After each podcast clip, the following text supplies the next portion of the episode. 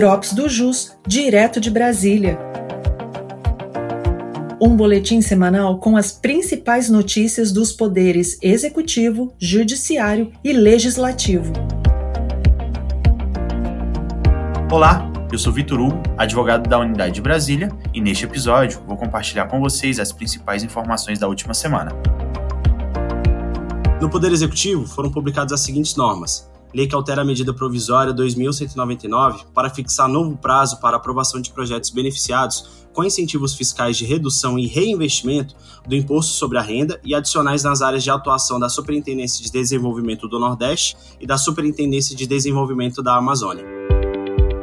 Também foi publicada a lei que dispõe sobre a tributação de aplicações em fundos de investimento no país e da renda oferida por pessoas físicas residentes do país em aplicações financeiras, entidades controladas e trustes no exterior e da outras providências.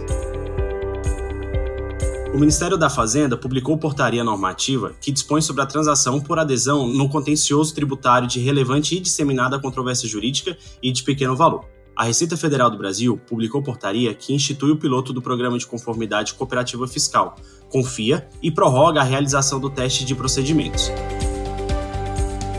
No Poder Judiciário, a primeira sessão julgou o tema 1125, aprovando a seguinte tese: o ICMS-ST não compõe a base de cálculo da contribuição ao PINS e da COFINS devidas pelo contribuinte substituído no regime de substituição tributária progressiva. Ao julgar os embargos de divergência no RESP 1.571.933, a sessão, por maioria, negou provimento aos embargos de divergência para declarar a ilegitimidade do Senai de realizar a cobrança da contribuição adicional.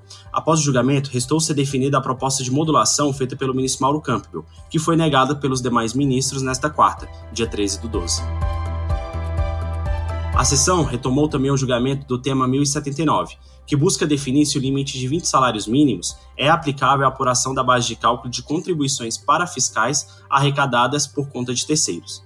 A ministra Regina Helena, em assentado anterior, propôs a seguinte tese. Primeiro, a norma contida no parágrafo único do artigo 4 da Lei 6.950 limitava o recolhimento das contribuições para fiscais cuja base de cálculo fosse o salário de contribuição. Segundo, os artigos 1 e 3 do Decreto-Lei 2318, ao revogarem o caput e o parágrafo único do artigo 4 da Lei 6.950, extinguiram, independentemente da base de cálculo eleita, o limite máximo para recolhimento das contribuições previdenciárias e para fiscais devidas ao Senai, SESI, SESC e SENAC.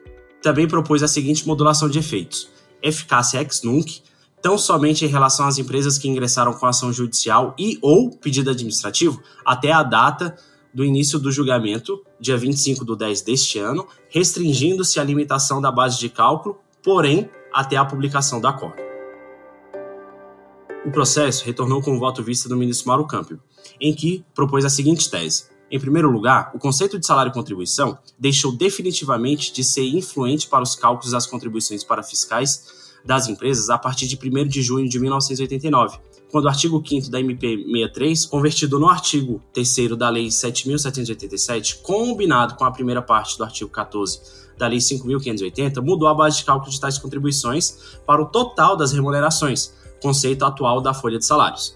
A partir de 1 de junho de 1989, foi esvaziada a eficácia do artigo 4 parágrafo único da Lei 6.950, que estabeleceu o teto limite para contribuições para fiscais das empresas que sejam estabelecidas com base no salário e contribuição, norma que permanece formalmente em vigor.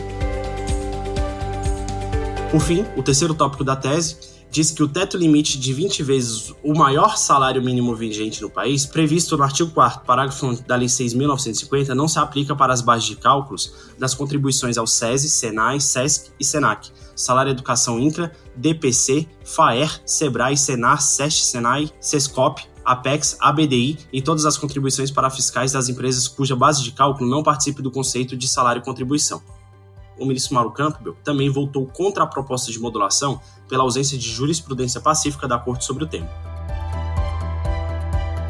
Já no julgamento do tema 1170, o relator, ministro Paulo Sérgio Domingues, limitou-se a propor a tese em razão do pedido de vista antecipado do ministro Gugel de Faria.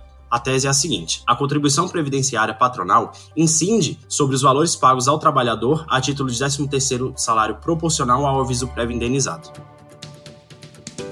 No Poder Legislativo, o plenário do Senado Federal aprovou na última quarta-feira, dia 13 do 12, a indicação do Flávio Dino para o cargo de ministro do STF e a de Paulo Gonet para o cargo de PGR.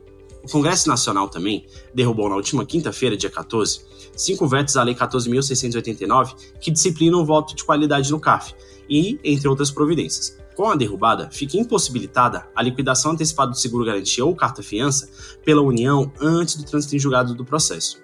Também foi reintegrado ao texto o cancelamento de multas que excedam 100% do valor do crédito tributário apurado.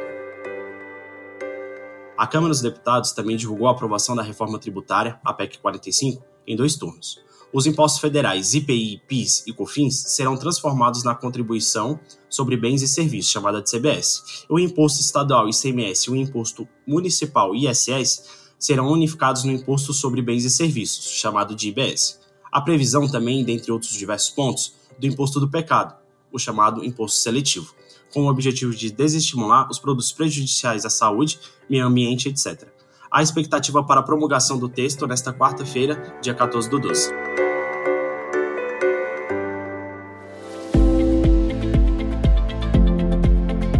Essas foram as principais notícias da semana. Eu sou Vitor Hugo e te aguardo no próximo Drops do JUS, direto de Brasília.